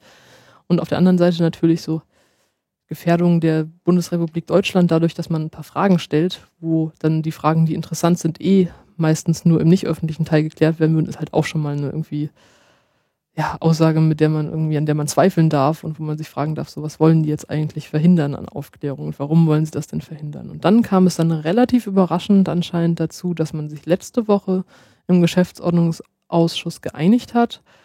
Und zwar hat man sich darauf geeinigt, den Untersuchungsauftrag zu erweitern, aber aus dem ursprünglichen Antrag der Opposition wurden einige Punkte rausgenommen.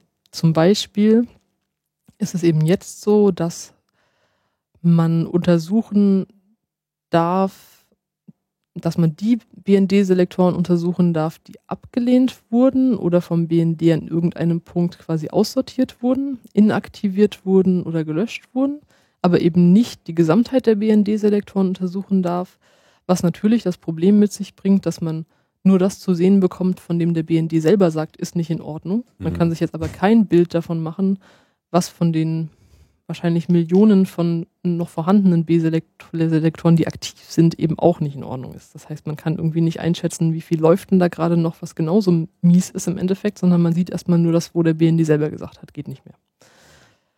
Nichtsdestotrotz ist das nicht komplett sinnlos, da es natürlich auch irgendwie diverse Fragen, sag ich mal so, rund um den Prozess dieser Aussortierung gab. Wir wissen zum Beispiel, dass der BND erst angefangen hat, massiv NSA-Selektoren auszusortieren oder als nicht in Ordnung zu markieren, als eben diese ganzen Snowden-Geschichten schon angefangen haben, obwohl eben schon mal 2005, 2006 so diese berühmten Selektoren zu EADS und Eurocopter aufgefallen waren. Das hat mhm. man aber anscheinend jetzt nicht zum Anlass genommen, mal generell zu gucken, sind da noch andere Sachen drin. Und einen ähnlichen Prozess erwartet man halt auch für die BND-Selektoren, weiß man noch nicht und das wird man jetzt zumindest mal fragen dürfen. Und kommt äh, Angela Merkel auch noch in den Untersuchungsausschuss? Oder war die schon mal da? Ne, die war noch gar nicht da, oder? Die war noch gar nicht da. So ihre Kollegen wie der Herr de Maizière und so, die waren schon mal da. Angela Merkel war noch nicht da, was vielleicht auch jetzt ganz gut ist, gerade da der Auftrag erweitert wurde und man sie dazu dann auch einfach gleich mitfragen kann. Das heißt, wir werden davon ausgehen, dass unsere Bundeskanzlerin oder noch Bundeskanzlerin auch mal geladen wird. Es wird wahrscheinlich auch noch andere interessante Zeugen geben. Ein Zeuge, auf den ich mich freue und von dem ich sehr hoffe, dass er noch kommt, ist der Joschka Fischer. Der Ach. war ja Wieso denn das? naja, so ein bisschen aus der Geschichte raus. Bisher hatte man ja primär so Zeugen aus, sage ich mal, dem verantwortlichen politischen Bereich, irgendwie von so Union und so weiter eben und aus der Regierung eben. Aber der Herr Fischer, der war ja damals zur Zeit, als 9-11 war und als die Geheimdienstkooperation zwischen Deutschland und den USA so richtig Fahrt aufgenommen hat. Das heißt, es war so die Anfangszeit, als Schröder auch uneingeschränkte Solidarität zugesichert hat und dann irgendwie quasi so dieser Grundstein für diese massive Zusammenarbeit zwischen NSA und BND gelegt wurde. War halt irgendwie zu dem Zeitpunkt eben in den verantwortlichen Positionen, irgendwie als Außenminister und als Vizekanzler und hat sich auch, sage ich mal, im Nachgang mehrfach dazu geäußert, auch in Interviews und ähnlichem, dass ja Deutschland diese Kooperation mit den USA unbedingt bräuchte und dass die ja auch gut ist. Das heißt, Fischer ist zumindest in den Äußerungen, die bereits von ihm bekannt sind, relativ positiv gegenüber dieser Geheimdienstkooperation eingestellt und hat da sicherlich auch maßgeblich Dinge mitbekommen und mitdiskutiert. Und er ist natürlich ein Grüner, was natürlich so ein bisschen vielleicht mal so die Frage Intensität umkehren könnte, weil natürlich dann auch die Union und die SPD vielleicht ein Interesse daran haben, mal wirklich böse Fragen zu stellen, um mal zu gucken, was passiert. Und Na, der SPD wäre ich mir dann in dem Moment nicht so sicher, wenn wir von einer rot-grünen äh, Regierungszeit reden. aber das stimmt Ja, schon. weiß man nicht, aber ich Union wird glaube- da sicherlich nochmal äh, eine andere Intensität und mindestens eine andere äh, Personalanwesenheit am Start haben. Ne? Genau. Damit würde ich ja schon mal äh, sicher rechnen. Also ich glaube zumindest mal so diese, diese Verhältnisse von die Opposition darf immer nur nachbohren und hat da erstmal nicht viel zu befürchten, dass über sie selber was rauskommen könnte und dann sitzt dann plötzlich ein Grüner. Ist vielleicht nochmal eine ganz interessante, sage ich mal, soziale Frage. Ja, das wäre auf jeden Fall ein Medienhighlight, das ist natürlich klar. Ich hoffe, das passiert. Also es ist noch nicht ganz klar. Ich meine, es gibt natürlich noch ganz viele andere Zeugen, die man laden könnte. Es werden jetzt auch nochmal ganz viele Zeugen wahrscheinlich neu geladen im Rahmen dieser Erweiterung des Untersuchungsauftrags, die man halt früher nicht fragen durfte zu diesem Thema, die jetzt einfach nochmal kommen werden. Und da muss man eh mal schauen. Es ist ja auch nur noch eine begrenzte Zeit. Wir haben jetzt die Sommerpause, da werden erstmal keine Sitzungen stattfinden und so ewig viele Sitzungen sind es dann halt auch nicht mehr bis Anfang nächsten Jahres. Ja, Anna. Ich glaube, jetzt haben wir es ganz schön umrissen. Ich fand das ein super, äh, super Rundumschlag, so, um mal so ein bisschen zu verstehen. Muss man vielleicht versuchen, ein bisschen zusammenzufegen. Das ist eine Menge Arbeit. Nochmal Untersuchungsausschüsse verträgt diese Legislaturperiode wahrscheinlich äh, nicht mehr, allein schon personell. Äh, nicht nur was äh, die äh, hauptamtlichen Teilnehmer daran betrifft, als auch irgendwie eure Rolle. Wie viele, wie viele Sitzungen stehen jetzt noch aus? Das ist noch nicht ganz klar, weil noch nicht ganz klar ist, wann begonnen wird, diesen Abschlussbericht zu schreiben. Mhm. Also ich schätze mal, vielleicht so, sag ich mal so 20 öffentliche Sitzungen grob geschätzt, so überschlagen. Aber es kann natürlich auch sein, dass jetzt noch Sondersitzungen einberufen werden, wenn man jetzt eben diesen Auftrag erweitert hat und merkt, dass man nicht mehr hinkommt. Das heißt, dieses einmal in der Sitzungswoche Sitzung ist erstmal so die Regel, aber es kann natürlich auch immer vorkommen, wenn man merkt, da sind gerade Themen, die man behandeln muss, dass dann noch spontan Sitzungen meinetwegen Mittwoch oder Freitag noch dazu berufen werden. 10 bis 20, sagst du. Ich denke mal, aber das ist jetzt auch wirklich nur so eine grob über den Daumen Peilung. So eine Vermutung. Ja. Mhm. Das muss noch festgelegt werden, das steht auch noch nicht fest. Ja. Hast du noch ein, noch ein letztes Wort? Ein letztes Ein Wort. Wunsch? Mein, mein Wunsch ist immer, kommt mal vorbei. Ja. Das mit dem Vorbeikommen ist auch ganz einfach. Da schreibt man einfach an das Sekretariat eine E-Mail mit seinem Namen, Geburtsdatum, Geburtsort, glaube ich, und dann kann man da einfach An hin. welches Sekretariat? an das Sekretariat des Untersuchungsausschusses. Da Ah. kann man aber auch bei der technischen Aufklärung, bei dem Podcast, ist quasi ein, eine Unterseite, werde Besucher im Ausschuss, da ist das alles nochmal erklärt. Ah, und das besteht wirklich nur aus einer E-Mail. Das kann man bis zum Vortag der Sitzung mittags um 13 Uhr machen. Das heißt, da muss man sich auch nicht Ewigkeiten vorher anmelden. Manchmal bei prominenten Zeugen ist dann halt schon voll, wenn man sich ganz kurz vorher anmeldet, aber in der Regel geht das echt unkompliziert und da braucht man nicht mehr als dann hingehen und seinen Pass mitbringen und sich da reinsetzen. Und das lohnt sich auf jeden Fall. Gibt es da einen Kalender eigentlich, den man sich mal äh, abonnieren könnte? Die technische Aufklärung hat auf der Seite auch einen Kalender mit den nächsten Sitzungsterminen. Ansonsten kann man sich auch auf den Seiten des Bundestags den Sitzungskalender einfach erstmal raussuchen und alles, was da so in pink markiert ist als Sitzungswoche am Donnerstag, ist in der Regel eine Ausschusssitzung. Kalender, sehr schön. Das wollte ich schon immer mal haben. Ja, die gibt's auch so in, in ganz kleinen und Checkkartengröße, damit man sich Oh. immer daran erinnern kann, wann gerade Bundestagssitzung ist. Schicko. Ha, abonniert. Warum habe ich das jetzt erst entdeckt? Na, siehst du mal. Muss man sich erstmal äh, Experten zu einladen. Kommt auf jeden Fall mit äh, in die Show Notes. Weitere Wünsche hast du erstmal nicht. Weitere Wünsche? Ich wünsche mir, äh, Dass alles gut wird. ich wünsche mir, dass alles gut wird, dass die Geheimdienste nicht mehr so viel dürfen. Vielleicht irgendwann, dass es keine mehr gibt, aber das sind erstmal Wünsche, die nicht in den nächsten zwei Jahren erfüllt werden, glaube ich. Es könnte schwierig werden, ja. Aber kannst du ja trotzdem schon mal auf die Wunschliste setzen. Ja, weil, Bis dahin Job Security, ne? Also ja. ja, siehst du mal, du bist auch abhängig davon. Am Ende würdest du es nicht verhindern, dass es verhindert wird. genau, Wo soll ich denn sonst noch Protokoll schreiben? genau. Bis dahin schickt uns die Dokumente, ne? Ja, genau. Genau, ihr seid ja äh, da sehr empfänglich und äh, wer sozusagen Einblicke und Einsichten äh, hat in digitaler Form, da ist dann Netzpolitik.org auf jeden Fall äh, ein guter Ort, das äh, umzusetzen und ist ja auch bekannt dafür, dass die Quellen auch geschützt bleiben. Wir geben unser Bestes. Ne? Ja, wir haben jetzt auch unser Bestes gegeben. Anna, ich sag vielen Dank. Ich sage auch Danke. Viele Grüße an Linus. Ja, Immer er steckt. genau, wo auch immer nichts steckst. Falsches tun. Komm wieder heim. Komm wieder zu uns und so. ja, und äh, wir gucken mal, welche Belege wir noch finden können. Vielen Dank fürs Zuhören. Das war unser kleines Spezial hier, Logbuch Netzpolitik. Nächste Woche geht's wieder weiter. Bis bald. Tschüss.